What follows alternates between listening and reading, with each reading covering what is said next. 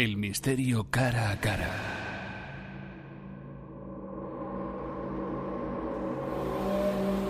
En Radio Sol FM, La Puerta Abierta.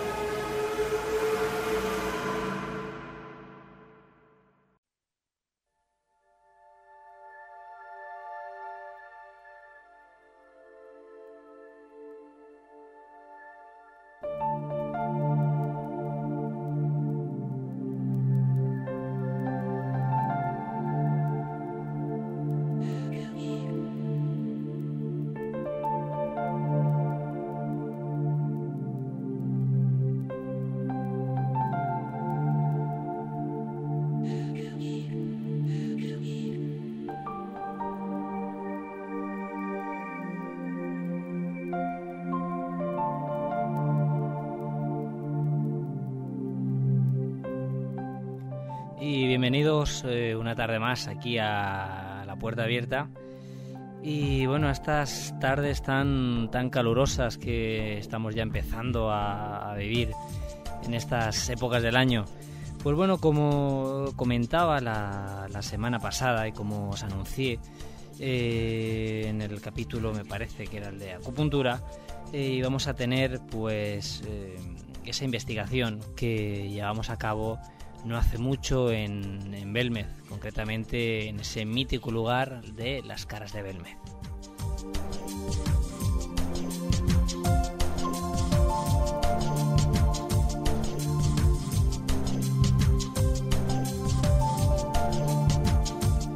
Pues bueno, eh, a estas alturas eh, supongo que todos sabréis ya que, que son las caras de Belmez y bueno, yo creo que para quien no lo sepa, pues yo creo que sería un poco complicado de, de, explicar en, en, poco tiempo, ¿no? Porque si algo sabemos es que a día de hoy no se ha encontrado una explicación totalmente lógica de lo que sean, ¿no? Esas, esas caras.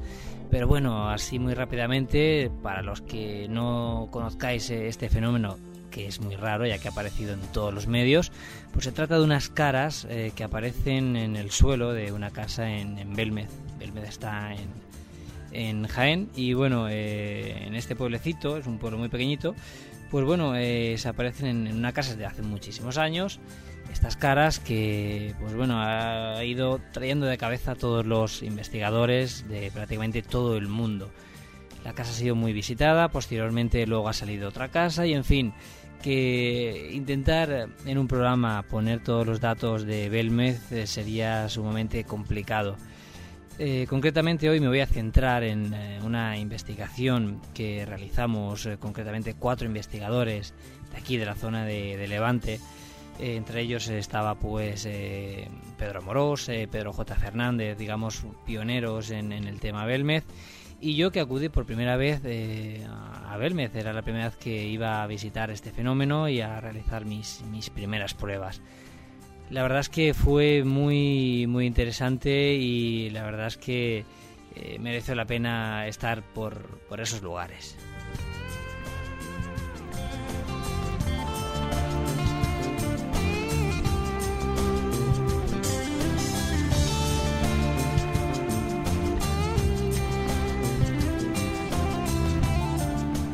Pues bueno, eh, además, eh, no sé si habéis visto en la página web, eh, pero con, hace poco pues colocamos un pequeño avance de lo que sería el, el reportaje que, que, vamos a colocar íntegro. La página web, ya sabéis, www.onipa.org. Y bueno, ahí vamos a tratar un poquito lo que es los resultados que obtuvimos, las pruebas, que han sido bastantes pruebas y muy interesantes. Pero bueno, aparte de, que nos movió eh, este viaje a, a, Belmez para visitar las, la, las caras, eh, pues eh, aparte de esto íbamos para realizar un programa con televisión española que bueno lo, pudimos ver no hace mucho eh, que se realiza me parece que son los lunes en este caso el programa es hora cero se hizo el lunes en el cual pues participamos y nada fue totalmente satisfactoria la, la experiencia ya que eh, el equipo de, televisión española nos acompañó durante la experimentación y ellos vivieron momentos que bueno yo creo que se acordarán para bastante tiempo Y bueno, así que sin más, pues voy a pasar a, leeros unos emails que nos han llegado esta semana. Y haciendo referencia pues a, ese pequeño avance que, que, realizamos en la página web de Onipa donde pues bueno ya íbamos a íbamos mencionando que íbamos a tener el programa de radio eh, con este especial o este pequeño especial de, de Belmed de la investigación y bueno aquí los primeros eh, mensajes que nos llegaron esta semana o por lo menos los más destacados sería por ejemplo tenemos por aquí el de Pablo de Elche eh, nos pregunta que él nos dice así: actualmente eh, continúan apareciendo caras nuevas en la, casa de Belmez. Un saludo y bueno, y nos felicita. Pues todo esto lo, voy a contar, pero mm, más adelante, porque realmente sí que, para contestar a Pablo, sí que le diría que sí que están apareciendo caras y algunas desaparecen. Igual que aparecen, hay otras que van desapareciendo. La verdad es que esto es bastante curioso. Después de tantos años, sabemos muchas cosas sobre las caras Sabemos eh, más que nada qué es lo que no son las caras y bueno, sí que el estudio del día a día, del investigar mucho tiempo y mucha gente, pues sí que nos ha llevado a saber mucho sobre, sobre esto. Después Alicia eh, nos dice eh, desde Madrid, dice hola, sigo vuestro programa desde el iTunes y me preguntaba si se obtuvieron psicofonías en Belmez. Un saludo y no me pierdo ningún programa.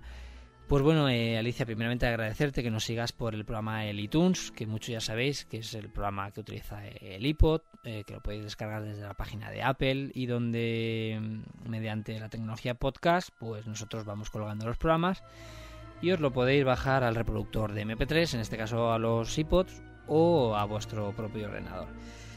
Pues bueno, a ver que me pierdo con lo de Alicia, sí, decirle que por supuesto eh, grabamos psicofonías que también vamos a poner hoy aquí. Y no solamente psicofonías, sino tengo unas grabaciones que obtuvimos haciendo unas pruebas con los detectores eh, volumétricos que yo creo que van a ser más que interesantes.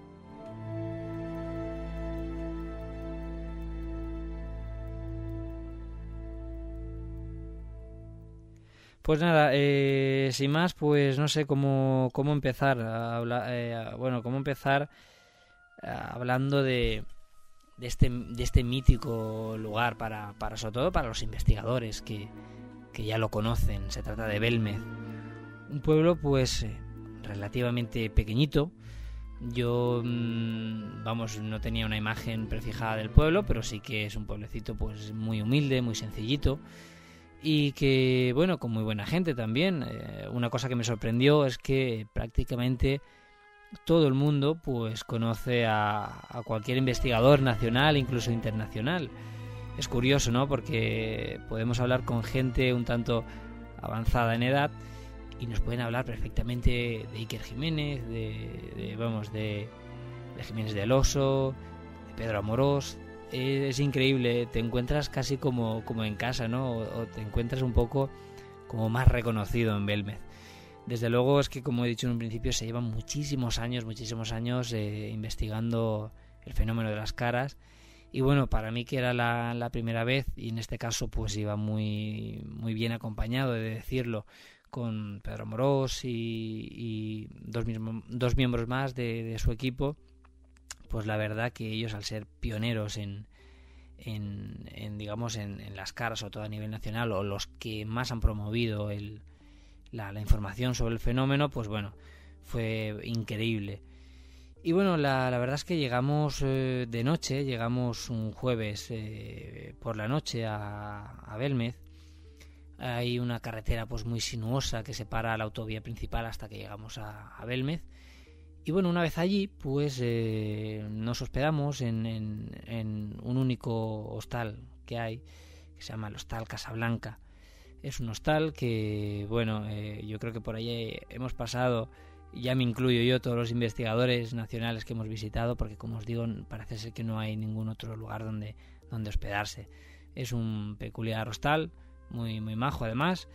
Y bueno, allí empezó un poco pues la, la visita para, bueno, para, para desgracia de mí, ¿no? El, llegar de noche pues no, me impidió eh, subir al pueblo, que está casi en una ladera y bueno, lo pude ver pues a, lo lejos y entre un poco entre tinieblas se veía a Belmez allí al fondo, un tanto solitario, pero bueno, bien iluminado y, y así que la primera noche transcurrió muy tranquila.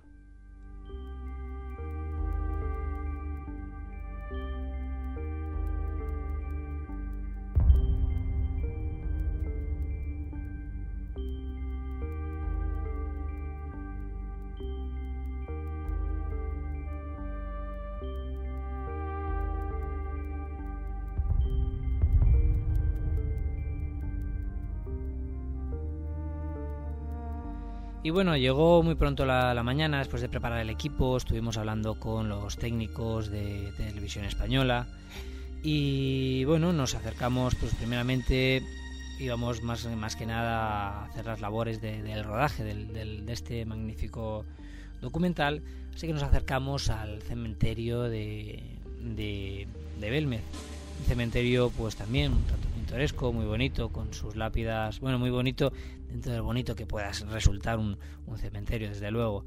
Pero bueno, me refiero a que tenía sus lápidas pues en el suelo, todas pues muy, muy, limpias, todo muy bien cuidado, todo. Y a eso me refiero con que es un cementerio pues bonito, ¿no? Entre comillas. Y nada, después de ahí pues emprendimos la marcha, nos fuimos hacia el pueblo.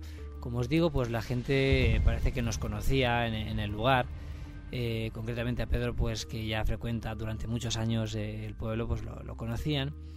Y nada, actualmente, eh, para cualquiera que vaya, y yo pues precisamente era la idea de, transmitirlo hoy en el programa, dar una primera impresión para todo aquel investigador o no investigador que visita Belmez y que quiere ver las caras, pues bueno, yo quiero plasmar eso, ¿no? Con lo que nos vamos a encontrar, con qué es lo que vamos a ver. Y en este caso, pues llegamos a la, a la casa, que bueno, si no sabemos dónde está, preguntando es muy, muy fácil, todo el mundo lo conoce. Y bueno, llegamos a, esta calle, la calle que hoy, hoy, hoy por hoy pues tiene el nombre de María Gómez Cámara.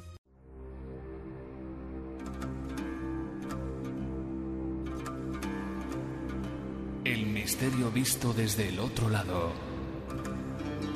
En Radio Sol FM, La Puerta Abierta.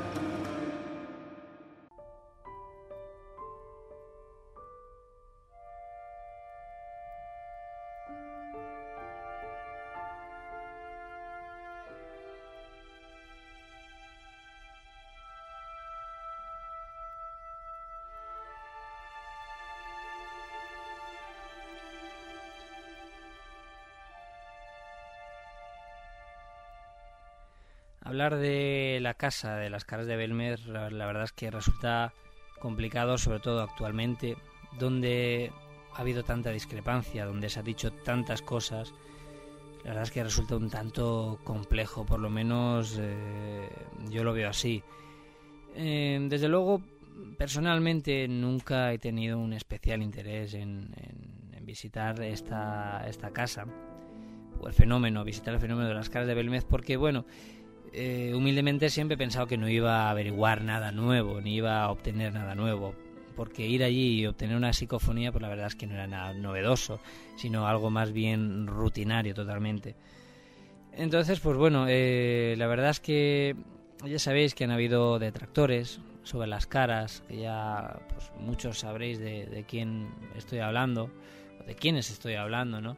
Que han ido proclamando que bueno que solamente se buscaba publicidad o los investigadores buscaban publicidad o ganar dinero y tal. Sin embargo han sido esos mismos detractores los que han sacado un fruto a, esta crítica no pero en fin eso ya cada cual tiene su propia propia pues eh, conclusión o su propia opinión y bueno ya cada cual que piense lo que quiera. Desde luego eh, la casa eh, la primera casa la casa genuina de las casas de Belmez sus, sus caras yo creo que son indudables, ¿no? Yo creo que cuestionarnos el fenómeno, pues no sé, me parece un tanto absurdo después de tantísimos años de investigación, donde se han hecho tantísimas pruebas, donde se ha levantado el suelo, donde se han lacrado las, las puertas, donde han habido mil controles en, en esta casa.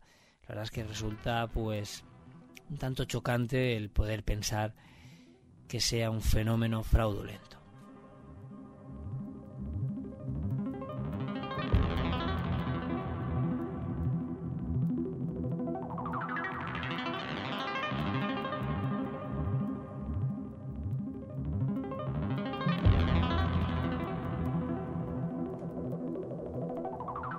Pues bueno, las caras impactan, impactan algunas, ¿no? Sobre todo cuando las vemos por primera vez, pues es algo chocante. Nos podemos acercar. Además, cuando entramos en la, casa hay mucha gente que, que no lo sabe o se creen que están cubiertas o protegidas, pero no entramos y a lo mejor estamos pisando una cara. Es algo bastante pues curioso, ¿no? no sé, pero a veces sí que podemos estar pisando una y nos dicen, y nos dicen bueno, si ahí tienes una debajo del pie, es bastante curioso. Hay otras que no, hay otras que como digo se ven muy, muy claras. Y bueno, eh, contestando eh, un poco em, la, la, pregunta que nos preguntaba antes, eh, nos realizaba Pablo de, Elche, pues sí que sobre las caras nuevas, si están apareciendo caras o no nuevas, pues bueno, yo sí que diría que, mm, que, están en continuo cambio. Las caras, mm, lo curioso, o por lo menos lo que más me llama la atención, es que eh, una cara de, de, esta casa de Belmez, lo que, lo que, lo que ocurre es que eh, tiene un principio, empieza a crearse, empieza a crearse de una simple mancha, de, bueno, una mancha, vamos a hablar, una mancha entre comillas, una mancha que aparece en el suelo, antes no estaba y aparece como una mancha y empieza a formarse una forma que nos pueda asemejar a cualquier cosa, desde una persona, un animal, incluso un objeto. Eh, va pasando el tiempo y bueno, va cambiando, va cambiando. Esto, esta ectoplastia va tomando una forma y a lo mejor pues es una cara. Pero ¿qué pasa con el tiempo? Esta cara pues va también cambiando. Puede cambiar a una, una forma, un rostro más envejecido, un rostro más joven, por ejemplo, o incluso llegar a desaparecer, como es el caso de muchas caras. Yo iba con la idea de ver algunas de ellas que había visto en fotografías y demás, y me topé con el lugar, me dijeron dónde estaban esas caras y ya no había absolutamente nada. La verdad es que es muy curioso porque tal como aparecen llegan a, desaparecer. Yo creo que con esto eh, sobre todo tapamos un poco la idea de que sean eh, pues simples manchas o manchas de, del cemento porque se ha discrepado mucho. Se ha dicho que que en el cemento, pues eh, cuando se fragua el cemento, obviamente pueden haber manchas, pueden haber, eh, podemos tirar líquidos que queden eh, formando parte, digamos, de la estructura molecular del propio cemento. Pero después de las 72 horas, donde la estructura molecular es totalmente firme e inamovible, ya no pasa nada, ¿no? Simplemente serían estas, estas manchas de humedad que nos pueden venir con, con el tiempo. Pero lo curioso es que sea por lo que sea, incluso podríamos llamarle estas manchas de humedad, toman formas bien curiosas, muchas de ellas pues eh, francamente rozando un realismo impresionante, muy muy bueno.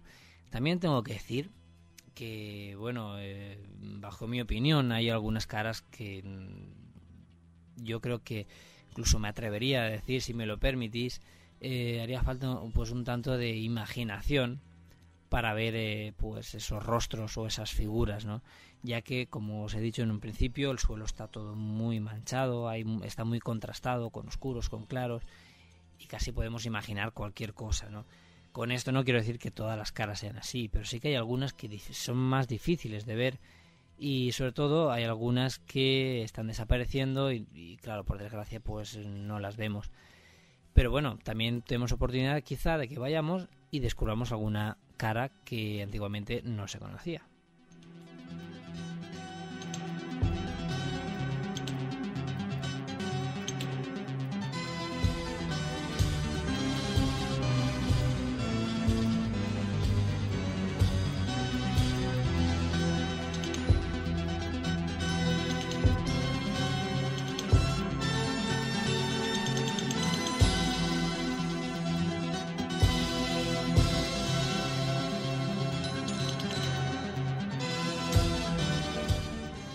Pues bueno, allí después de plantar nuestro equipo de investigación eh, empezamos pues dentro de lo que podíamos hacer, estando la casa pues entre comillas un poquito llena, ¿no? Un tanto llena con algunos, bueno, con los hijos de, María, que bueno pues eh, ellos están allí, claro, en su casa y tienen que, que estar digamos pues vigilando el lugar. Fuimos por la tarde en este caso para hacer las grabaciones, esas filmaciones y bueno teníamos que tener luz y demás. Y bueno, así que hicimos un pequeño pues despliegue de, material técnico. Yo pues dispuse mi, grabadora por, por, la habitación, colocamos eh, algunos detectores. En, este caso yo coloqué unos DDIs, unos, detectores de cambios iónicos pues bueno, para ir monitorizando por si quizá encontraba eh, algo que, que, bueno, que nos pudiera llevar a la sorpresa. Algo que desde luego, pues también tengo que decir que está un tanto desanimado. Desanimado en el sentido de que como se ha estudiado tanto la casa, pues vamos, no me iba a llevar ninguna sorpresa, ¿no? me, iba, me imaginaba que todas las lecturas iban a ser más o menos normales. Y así sucedió, por lo menos en el cambio iónico no tuvimos nada extraño, ni tampoco cambios electromagnéticos destacables.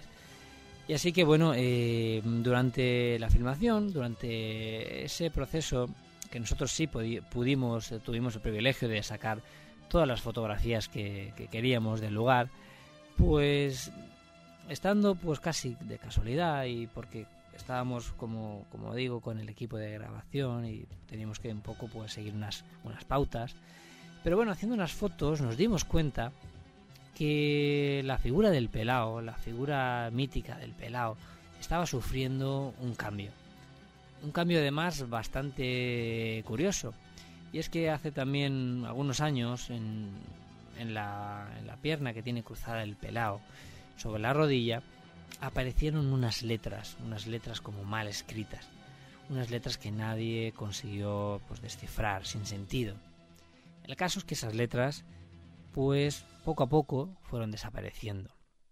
Pero lo curioso no es eso, es que justo y casualmente cuando nosotros llegamos, cuando nosotros entramos y cuando empezamos a hacer esas fotografías de cerca con el macro, nos dimos cuenta de que el pelado estaba sufriendo un cambio y que pues parece ser que nadie o ningún visitante se había percatado. Como digo, pues no era muy visitada o no había sido estudiada eh, a modo de investigación durante hacía mucho tiempo. Eh, fue, pues la verdad es que fue reconfortante el poder descubrir una novedad, sobre todo una figura así muy, muy clara. Y bueno, os tengo que decir que, efectivamente estaban saliendo unas letras que transversaban todo lo que era la, pierna cruzada, justo eh, pues digamos en contra como habían salido en un principio. Y bueno, más bien para mí eran entre letras y una especie de simbología un tanto extraña, todavía no bien formada. Desde luego que sin duda muy muy interesante.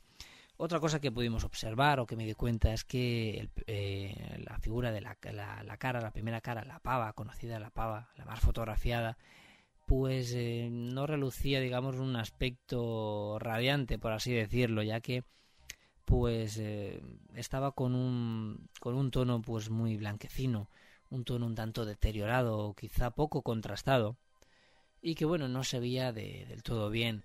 Cerca de, de la yard, cerca de la chimenea, sí que pudimos eh, comprobar, o yo pude comprobar, que habían bastantes caras, una muy grande, además, por cierto, que me llamó la atención una vez eh, fotografiada, porque hice un par de fotos al suelo, y sin darme cuenta, pues eh, mirando la, la, fotografía en la cámara digital, me di cuenta de que había una cara y no la había visto, y bueno, se veía mejor en, en, en la cámara, quizás sea por el, por el propio contraste. Entonces, bueno, para esto hay varias explicaciones del por qué las caras se ven. Bueno, más bien explicaciones, también hay, teorías, ¿no? Una de ellas, una teoría de ellas, entraría en el, en el propio fenómeno, cómo, cómo se origina. No quién lo provoca, que sería diferente. Quién lo provoca eh, o cómo lo provoca es algo que de, momento sigue siendo todavía un misterio y que cada cual tiene que tener su propia pues eh, hipótesis ¿no? sobre el respecto.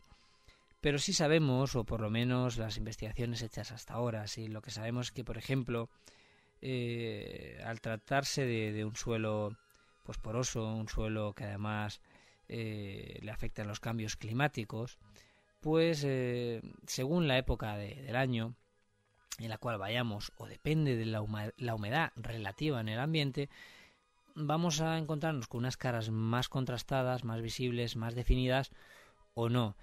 Entonces es muy importante tener este factor eh, en cuenta, ya que a lo mejor vemos una cara más borrosa no significa que se esté yendo, sino que en general pues podemos estar viéndola como más borrosa y es simplemente porque estamos en una época pues un tanto más, seca quizá y por esto que se ve así, ¿no?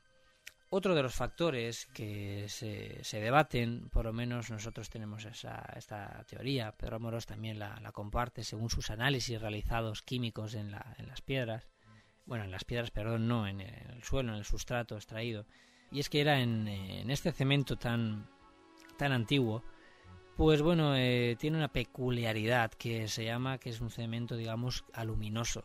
Tiene pues partículas de aluminio. Entonces, bueno, según una, una reacción, a ver cómo os lo explicaría para que quede suficientemente claro, eh, sería algo así como que el, por el dióxido de carbono que despiden las, las, las personas, eh, estas partículas de, aluminio se ven afectadas y crean una oxidación. Esa oxidación hace que se, que se oscurezca y bueno, que tengamos como resultado unas caras pues mucho más visibles y más contrastadas.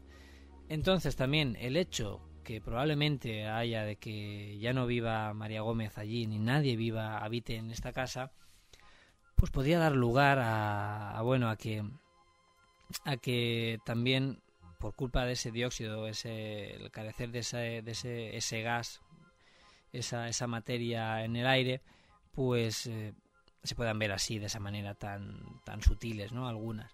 Pero bueno, como digo, eh, sí que están saliendo caras, caras nuevas, y algunas eh, antiguas, pues parece que van cambiando, unas con mayor velocidad y otras pues un tanto más despacio, pero desde luego sí que siguen una evolución, por así decirlo.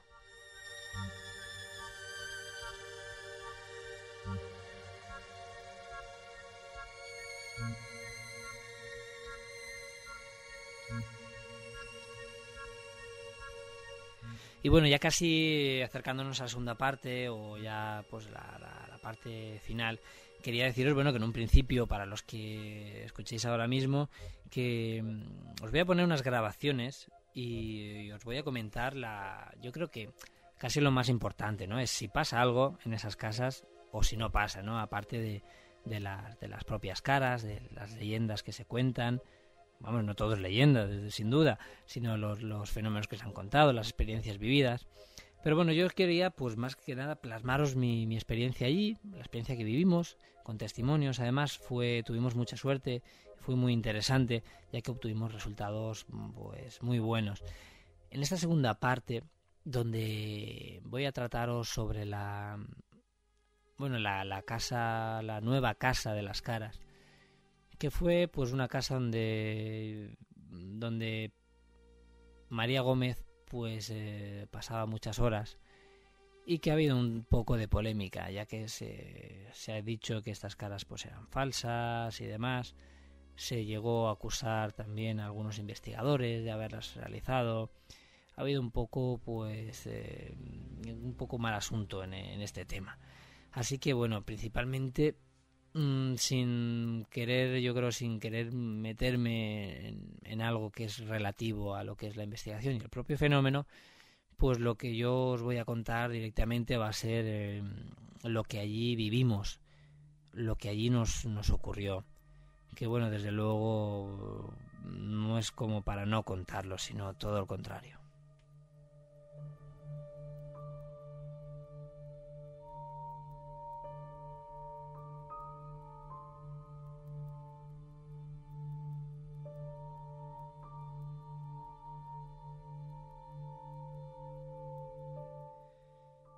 Pues bueno, esta segunda, esta segunda casa o casa nueva de las caras, que podemos decir, esta polémica casa, que no entraremos en detalle respecto a la polémica, pues bueno, se sitúa pues bastante cerca de la primera casa.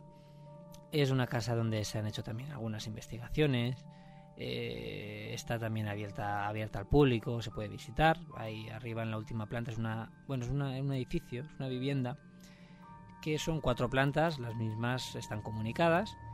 Y bueno, en la última planta fue donde aparecieron pues estas, estas otras caras.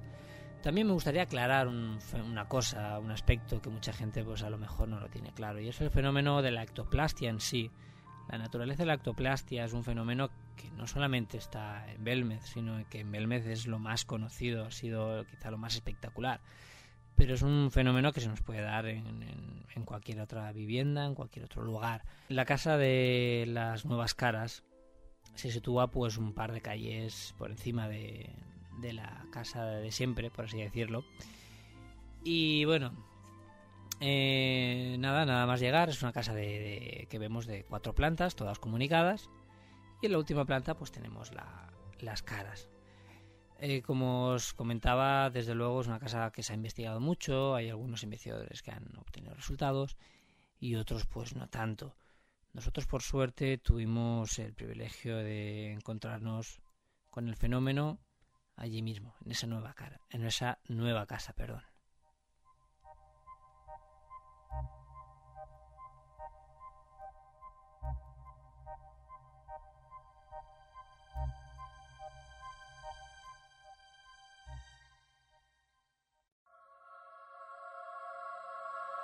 ¿Qué hay más allá de lo que nuestros sentidos pueden percibir? Descúbrelo en La Puerta Abierta, Sol FM.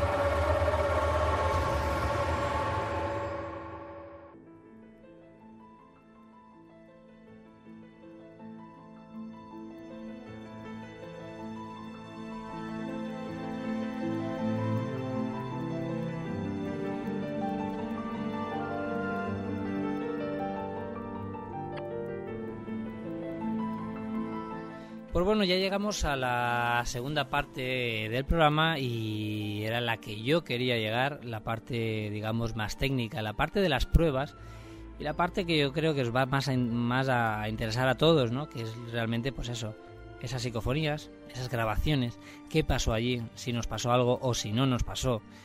En fin, yo creo que esto, desde luego, es lo más, eh, lo más interesante. Tengo que deciros que, bueno, entramos en la, en la casa, pues tras, tras charlar con, la, con las dueñas, que se portaron francamente muy bien con nosotros, nos acogieron estupendamente y estuvimos eh, grabando con las cámaras de televisión e incluso pues tuvimos eh, el, bueno el poder quedarnos con, con las llaves ya que eh, fuimos a investigar por la noche Además es un pueblo que por la noche está muy tranquilo y la verdad es que era lo mejor para hacer este tipo de, investigación. Em, como os comentaba en un principio también, eh, con nosotros, con los cuatro investigadores, se hallaban dos personas ajenas al equipo. Ellos eran, ellos eran parte del equipo de televisión española, un redactor y un realizador, que a modo personal quisieron pasar pues esa velada de investigación con nosotros, para pasarse por las manos pues un poco lo que, lo que nosotros podemos vivir a diario o frecuentemente. Eh, unas personas un tanto escépticas, que es lo mejor en este caso, para cualquier cosa. Entonces, bueno, empezamos a desplegar en la primera planta todo el equipo, todo lo que son las, las grabadoras, Llevamos un equipo pues un tanto bastante amplio, la verdad, porque utilizamos eh, varias grabadoras, eh, detectores electromagnéticos, detectores iónicos, eh, habían también teníamos termómetros, vamos, teníamos bastante, bastante equipo disperso por la pequeña habitación. Después, en el tema de sensores y detectores de movimiento, tuvimos de tres tipos, del tipo volumétrico infrarrojo y también teníamos uno que es eh, volumétrico pero óptico, es un detector un tanto más sofisticado. Y por último teníamos unas, eh, unas barreras láser que colocaríamos en, en, la planta superior ya que es, es algo muy improbable que, que, salten, son muy, muy poco sensibles o digamos que tiene que ser algo totalmente físico la que, lo haga saltar. Entonces, bueno, los interferómetros láser, como así se denominan, los colocamos en la habitación, que además se denomina la habitación de la muerte. Habitación que yo no lo sabía, porque además llegué, es donde murió María Gómez Cámara, una habitación un tanto lúgubre, o bueno, no lúgubre, eh, sino es una habitación muy antigua, una habitación que, como ya sabéis, con un techo muy alto, se sitúa en la tercera planta de la vivienda con esos muebles antiguos, con ese espejo enfrente de la cama, eh, esa cama antiquísima además también, en los cuadros de, las vírgenes así muy, muy legendarios y, y, por qué no un tanto tétricos, ¿no? La verdad es que yo, careciendo de esta información, pues llegué a la cama, me tumbé un rato, sin saber que esa era la conocida habitación de la muerte. Pero bueno, eh, no pasa nada. Luego lo supe y ya era tarde, ya me había tumbado un rato allí. Si lo llegas a ver, os aseguro que, que creo que no me hubiese tumbado.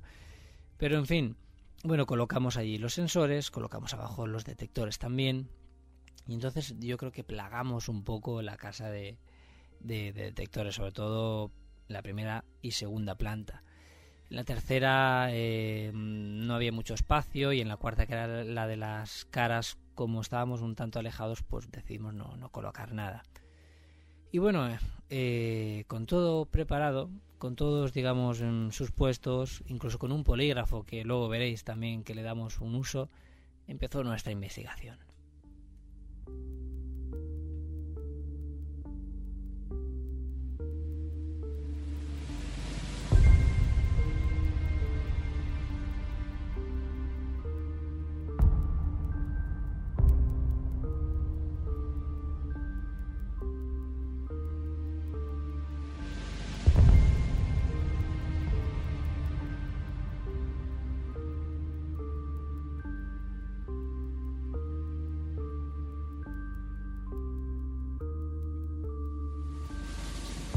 Bueno, pese a la antigüedad de, la casa, del edificio, pues os tengo que decir que no daba ninguna mala impresión. Es una casa totalmente eh, vestida, por así decirlo, está totalmente amueblada.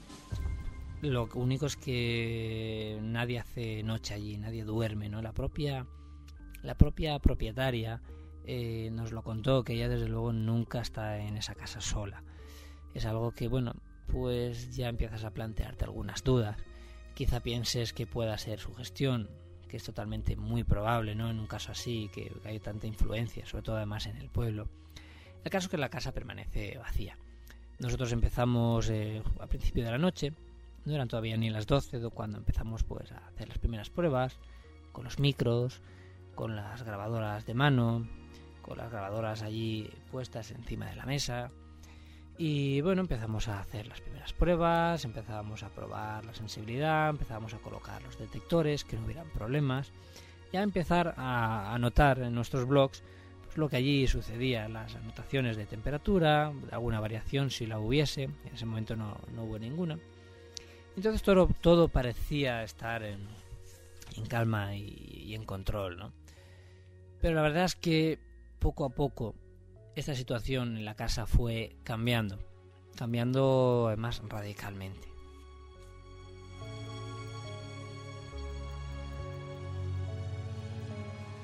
Empezamos con unas pruebas psicofónicas, con dos grabadoras, eh, me parece, y una de soporte, que eh, grababan en todo momento esta sesión que eh, realizamos pues haciendo algunas preguntas que de ello se encargó además Pedro J. Fernández. Eh, bueno, decidimos que se encargara él ya que empezamos a hacer algunas preguntas y pues tanto Pedro Amorós como, yo mismo pues no, no obteníamos unas, unas, respuestas ni siquiera obteníamos respuestas.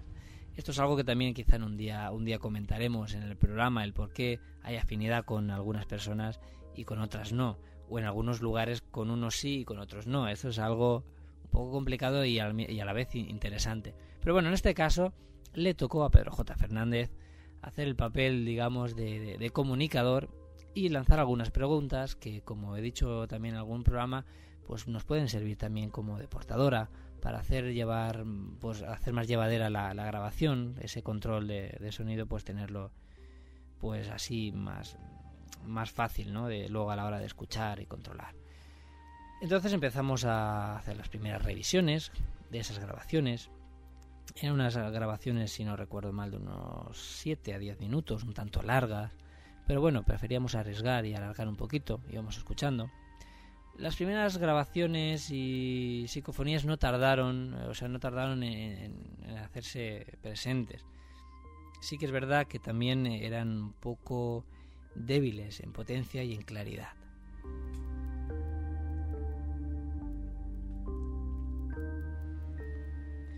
Pues bueno, las eh, de estas psicofonías podríamos destacar pues algunas de ellas. Una, una de ellas, la primera psicofonía que os voy a poner, es una modulación. Una modulación, como hemos hablado en otras ocasiones, es una voz que cuando estamos hablando se inmiscuye entre nosotros y modula una voz que allí no, no es de nadie en ese momento. En este caso es una voz, además se escucha muy clara, que por encima de nosotros parece decir la palabra caca. Como una especie de burla hacia nosotros, nos dice caca. Eh, la verdad es que quizás os cueste un poco de, de escuchar. Os lo voy a poner unas cuantas veces para que lo escuchéis. Al final de la grabación está repetido el fragmento y lo vais a escuchar con, con mucha nitidez. Así que poneros cerca del altavoz y escuchar. Donde se me vaya y canta en la cama rock canta canta canta donde se me vaya y canta en la cama rock canta canta canta donde se me vaya y canta en la cama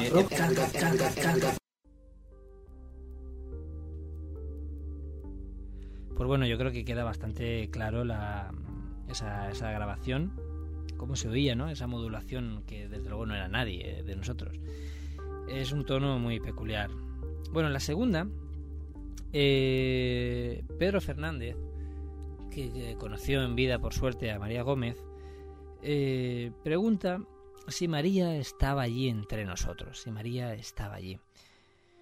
Cuando él dice María, una voz muy de fondo que espero que podáis escuchar nos dice hola. Algo desde otro lado nos parece saludar y nos dice hola muy, muy flojito, muy débil. Pero como digo, eh, todo esto tiene una explicación. Todo esto tiene una explicación que, si da, que quizás si nos da tiempo, pues os podré explicar. Pero desde luego esta psicofonía es un tanto débil y os pido mucha atención. Os la, vamos a repetirla un par de veces a ver si la escucháis. María.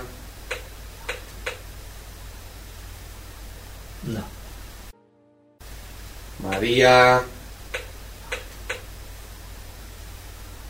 no María. no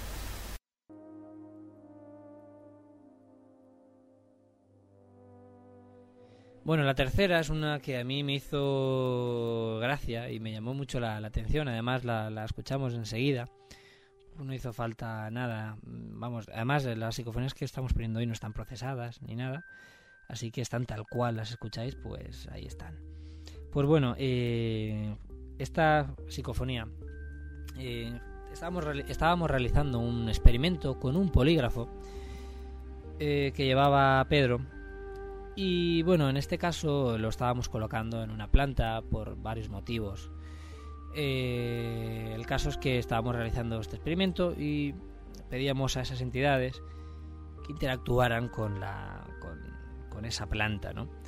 Justo cuando estábamos nombrando el nombre de la planta, una voz eh, muy clara, un tanto tosca, un tanto desagradable, nos dice y nos repite la palabra planta. Vamos a escucharla. ¿Has hecho tú lo de la planta?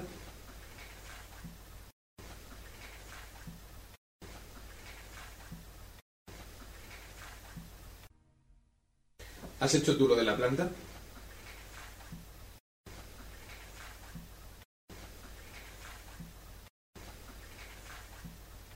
Y bueno, por último, de las grabaciones más destacadas, tenemos algunas más, pero mm, las que he traído hoy aquí, pues son quizás las más claras, las más nítidas. Hay otras que nos haría falta unos auriculares, escucharlas, son mucho más débiles. Todo esto, como os digo, tiene una, una explicación. Pero en fin, eh, esta última eh, no, es, no es una psicofonía, sino es cómo interactuó el polígrafo con la planta conectada cuando pedimos a esas entidades, a aquello que parecía que se estaba manifestando, que interactuara con la, con la planta al mismo tiempo con ese aparato, con el polígrafo.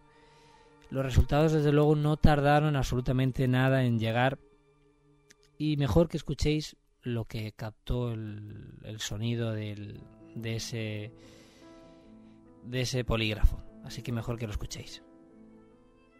¿Eres una persona que vivió en esta casa?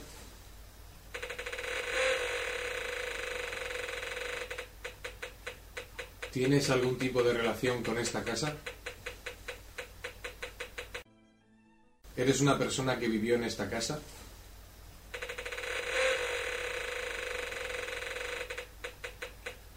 ¿Tienes algún tipo de relación con esta casa? Pues bueno, ahí estaba. La verdad es que es curioso. El, polígrafo, como os comento, va conectado. Es un polígrafo sonoro para no estar totalmente pendiente de lo que marca. Bueno, sí que tiene un display, un display electrónico. Y la verdad es que va, muy bien. Es para experimentar es, genial. Vamos, para ese tipo de experimentos está muy bien. A modo de experimentación. Y bueno, tras escuchar las primeras psicofonías, eh, los primeros sorprendidos fueron el equipo de televisión española, tanto el realizador como el redactor quedaron pues impresionados, ya que ellos habían sido partícipes o, habían presenciado el escuchar unas voces que obviamente allí nadie había pronunciado. Esto pues ya los dejó un poco con los nervios a flor de piel. Pero bueno, lo bueno estaba por llegar, lo espectacular estaba por llegar. Y es eh, cuando, aparte de estar allí y escuchar pues unos sonidos procedentes de otras habitaciones, concretamente de habitaciones superiores, escuchar pasos, escuchar eh, incluso el arrastre de algún tipo de mueble por encima de nosotros, fue algo que desde luego nos dejó pues en mi caso mm, os aseguro que me dejó emocionado, me emocionó porque veía que la cosa se iba, por así decirlo, en la jerga animando. El fenómeno iba creciendo y bueno, por lo tanto no sabíamos a dónde podíamos llegar o qué es lo que podíamos obtener.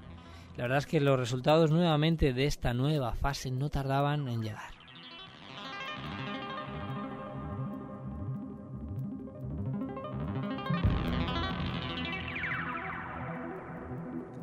Pues bueno, como os digo, empezamos a hacer grabaciones. Las grabaciones psicofónicas iban descendiendo, descendiendo eh, casi por completo. Ya casi no obteníamos eh, grabaciones. Eso se debe porque muchas, en muchos de los casos la energía, digamos, utilizada para focalizar la, la psicofonía se ve invertida o bloqueada por otra. Otra que va a producir otro fenómeno. Por eso era un antecedente que yo pues me imaginaba que podría ocurrir o que era probable, ya que estábamos perdiendo la psicofonía y por otro lado estábamos obteniendo pues esos raps, esos golpes en paredes, esos esas, esas pisadas y sobre todo los sonidos de arrastrar eh, en un momento dado empezamos a hacer preguntas, eh, como digo, para las psicofonías y empiezan a interactuar los detectores volumétricos. De tal manera que, bueno, eh, Pedro Fernández nuevamente realizaba sus preguntas y parecía que alguien se comunicaba con nosotros a través de los detectores volumétricos. Alguien al fondo de ese pasillo parecía que estuviera allí y estaba haciendo algo para que aquello saltara, aquello que habíamos verificado y que en toda la noche no había dado señales de vida. En este momento, pues quedó registrado, estos momentos quedaron registrados en la grabadora. Y os he traído aquí eh, también para que los, escuchéis. El primero, pues bueno, lo vais a escuchar, es una también una interacción claramente con el volumétrico y mejor que la escuchéis.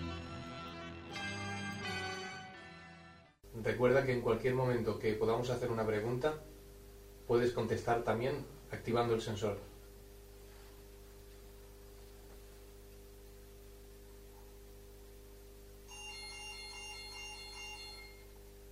Es que no lo habéis oído. Unos pasos. Pero ahí, sí, sí, clarísimo. Sí, sí, he oído algo, pero...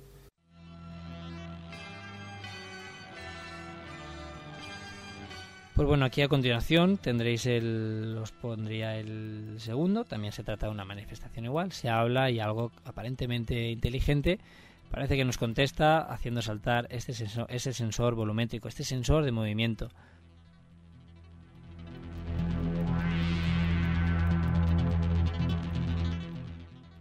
Queremos constatar en este instante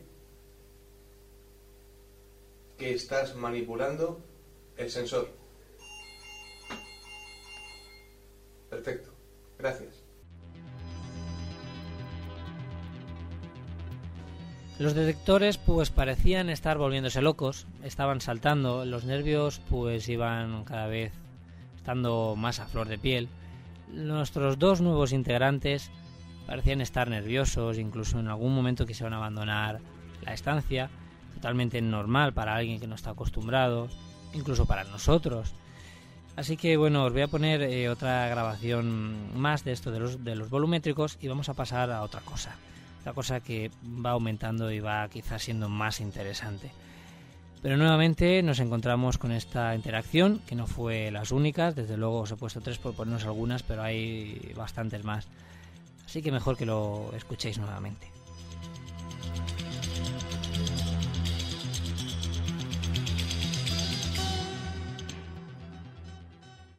¿Te gusta que esté aquí? ¿Contigo? Sí, es así. Gracias. Pues bueno, ahí, ahí, queda, ahí queda la cosa, ¿no? Cada cual de vosotros que opine lo que, lo que quiera y lo que piense. Pero bueno, la cosa no quedaba así, como digo. En un momento dado, cuando llegamos a averiguar, porque nosotros estábamos en la habitación, pues relativamente bien iluminados, teníamos la luz de, la habitación, la luz del techo, eh, la cual pues nos alumbraba para vernos allí con los aparatos y tal. El caso es que los detectores empezaban a saltar con relativa frecuencia, se iban alternando. Pero bueno, hasta el punto que llegamos a deducir que aquello, sea lo que fuera, lo que hubiese allí, sea lo que sea, eh, quería que apagáramos las luces. Sin duda, la luz era un impedimento para que allí pasara algo más. Cuando preguntábamos si era así, desde luego nos contestaban, como habéis visto en los volumétricos, como dándonos la razón de que sí, de que apagáramos las luces, que algo más iba a ocurrir. La verdad es que la tensión, pues imaginaros cómo estaba en la habitación, y os aseguro que es mejor vivirlo, porque eh, contarlo seguro que más de uno está pensando que es mentira, pero como os he repetido antes, habían dos personas allí con nosotros que desde luego nada tienen que ver con la investigación y que se quedaron totalmente perplejas ante lo que estábamos viviendo. Pues bien, eh, hicimos caso a esa entidad que, bueno, nos dijo que, bueno, no nos dijo, deducimos que sin luz algo más iba a ocurrir. Desde luego que teníamos que haberlo hecho antes incluso. Nos quedamos eh, sin luz, apagamos las luces, solamente nos alumbrábamos pues con los aparatos, con las grabadoras que van con esas pequeñas luces, esos pequeños LEDs y decidimos esta vez pues quedarnos como en observación, en observación sonora para ver qué es lo que pasaba. Apagamos las luces, pusimos las grabadoras y todo se quedó a oscuras y en silencio.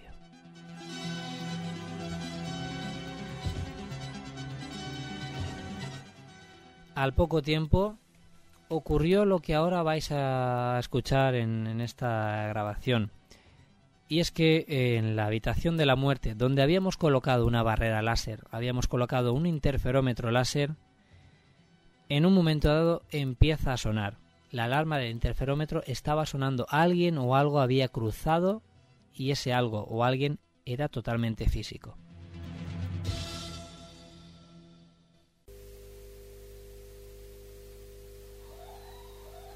Hostia puta, tío una habitación. Qué fuerte. Está en la habitación de, de la muerte, tío. De Remey. No jodas. Sí, en la cama. En la cama, tío. No jodas. En la cama. Dios, tengo los pelos ahora mismo Yo como que tío, estoy. estoy genial. Me cago en la puta madre. Aquí Está arriba, está ah, arriba. eh, está arriba seguro. Fíjate cómo nos salta de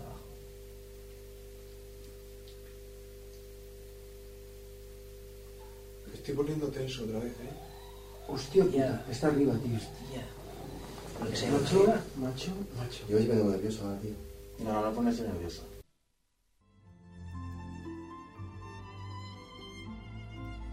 Pues bueno, eh, a la voz de que si esa entidad, esa presencia, ese llamémosle lo que queramos, pues bueno, parece que nos hacía caso a la voz de decirle si podía volver a repetir el acto de pasar y hacerlo saltar. No hacía falta casi más tiempo. El detector continuaba sonando y continuó sonando. Estamos hablando de una materialización. Y si estamos hablando de una materializa- materialización constante, podemos estar hablando de un fantasma. un fantasma pero de un fantasma como visible.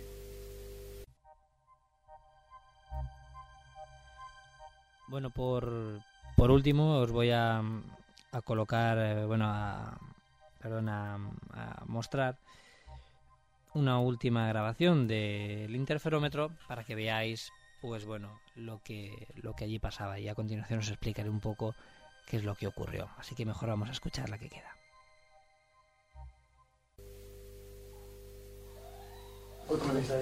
Tranquilos tranquilos Bien.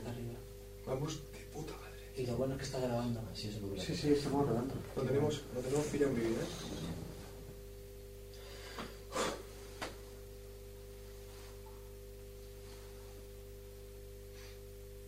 Bien.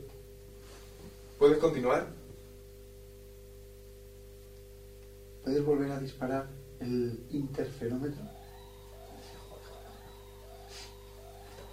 No, no susurres.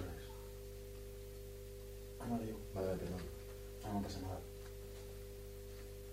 No, no, pero esta situación, tío. Es fuerte.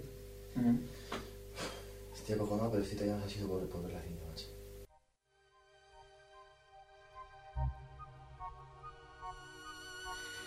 Pues bueno, parece ser que teníamos algo, además en las grabaciones pues habéis podido escuchar que nosotros mismos nos alarmamos porque desde luego no es normal ni nada frecuente que un interferómetro láser que necesita algo totalmente físico para que se active estuviera sonando y más cuando lo hacía casi a nuestro deseo, era totalmente extraño.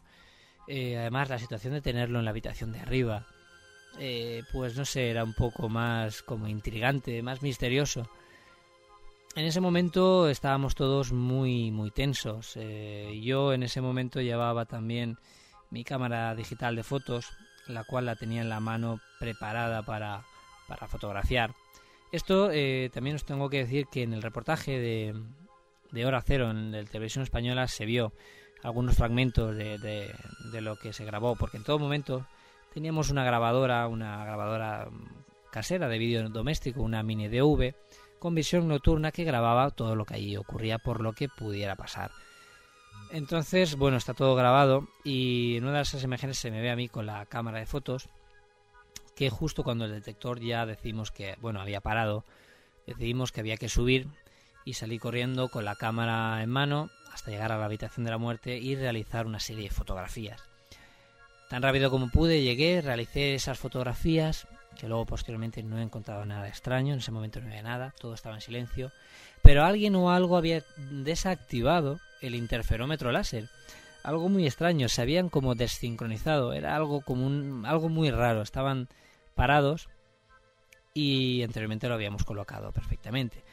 Después de esta primera experiencia que habéis podido escuchar, decidimos colocar la cámara en la habitación de la muerte, la cámara de vídeo que teníamos, sin la esperanza desde luego que aquello se volviera a repetir. Y bueno, lo colocamos, nos bajamos, nuevamente apagamos las luces y poco rato más tuvimos que esperar para obtener los primeros resultados. Escuchamos otra vez el interferómetro cómo saltaba, cómo se activaba. Estaba sonando en la habitación en la segunda planta, al lado de la cama, y allí no había nadie, no había absolutamente nadie. Pero algo estaba pasando por delante. La ventaja, teníamos una cámara que lo estaba grabando absolutamente todo.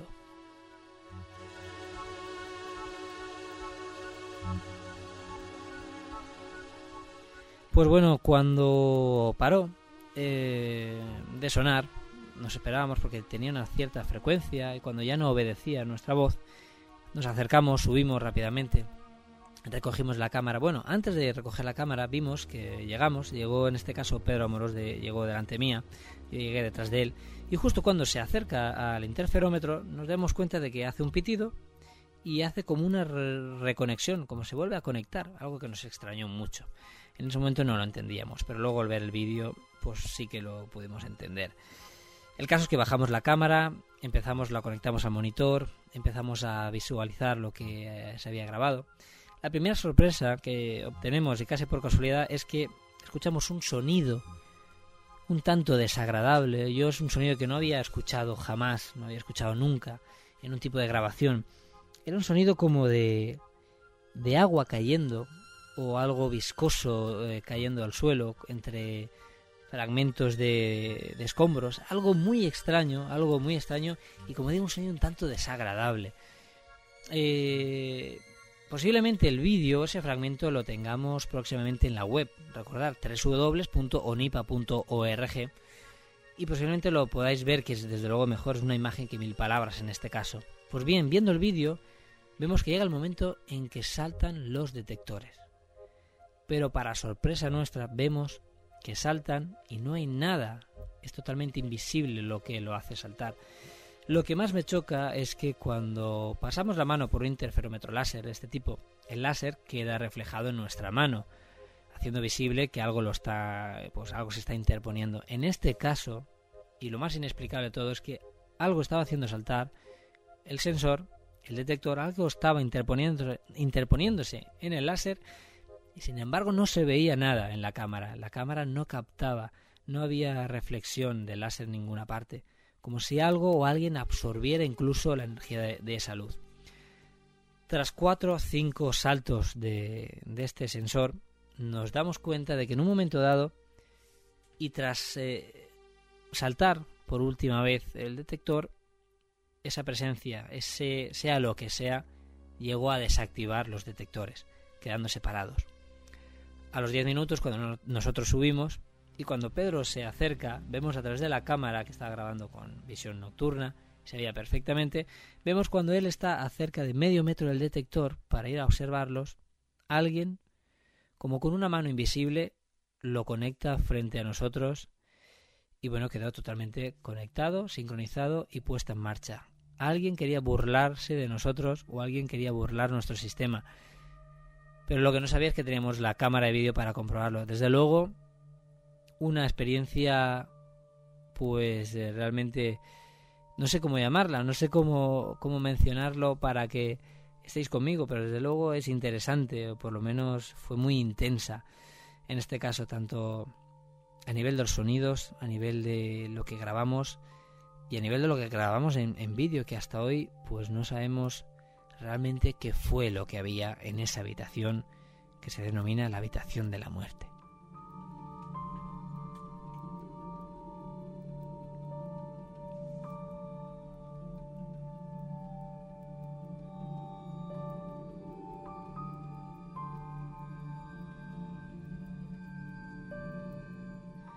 Pues bueno, ya nos vamos quedando, ya me quedo sin tiempo. Hemos empezado con, con un tema muy, muy suculento y como, y como os digo, que tiene pues diversidad de, de, cosas que, que, mencionar. Y la verdad es que, bueno, posiblemente si vosotros lo pedís, pues haremos alguna, algún especial más. Ya sabéis, cualquier duda que os haya quedado respecto a este tema o el tema que sea, tenéis esa vía de contacto info arroba onipa.org a través de la web o a través de ese correo info arroba onipa.org o a través también de la web de Sol FM. Perfectamente podéis eh, enviar vuestros comentarios, lo que queráis, que pues rápidamente, igual que hemos hecho hoy, hemos leído alguno, pues leeremos esos emails, os contestaremos vía email, o si son pues de bastante interés, lo comentaremos por aquí. Desde luego lo que queremos siempre es aclarar un poco estos temas como yo siempre digo, no todo es ciencia ni todo es misterio, pero desde luego con métodos científicos a veces nos damos cuenta de que hay otras realidades que aún desconocemos y este sería un buen caso para, para esta explicación, el caso que vivimos allí en la casa de las nuevas caras de, de Belmez. Que bueno, ya sin entrar en detalle en esa casa, sin entrar en detalle con las, con las caras, desde luego os aseguro que allí algo ocurre, desde luego allí algo nos ocurrió y algo no muy frecuente que nos pueda pasar por suerte en nuestros propios domicilios.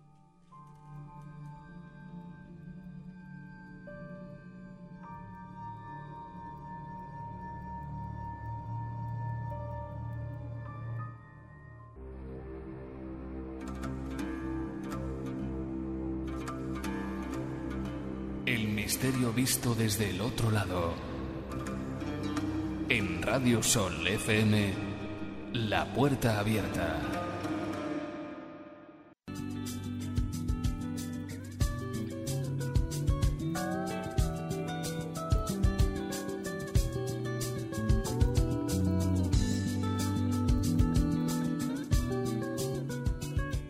Pues bueno, como os digo, el tiempo en la puerta abierta se nos acaba por hoy, esta tarde se nos ha hecho muy cortita y que bueno, espero que mm, pese a lo mejor la escasa información que, os he podido dar, porque desde luego es mucha la información que podemos sacar de, de Belmez, quizá hagamos alguna otra, quizá tengamos aquí a Pedro Amorós y él nos cuente mejor que él, yo creo que nadie, para comentarnos pues sus, experiencias allí. Y ya no eso, sino las pruebas, las evidencias, los análisis científicos que se han hecho del sustrato y demás. Pero bueno, como siempre os digo que tenéis esas vías de contacto, info.unipa.org para lo que nos queráis contar.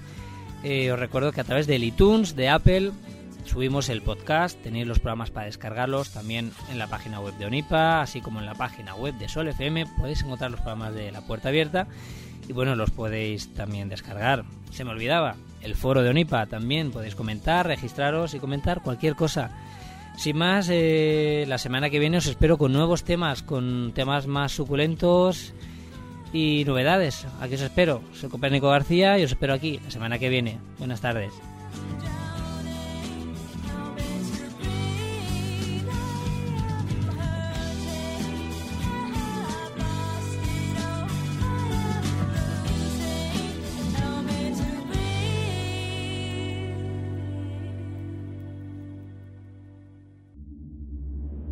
Hasta aquí, la puerta abierta.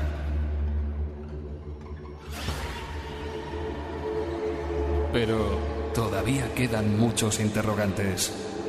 Te esperamos en un próximo programa en Sol FM 95.8.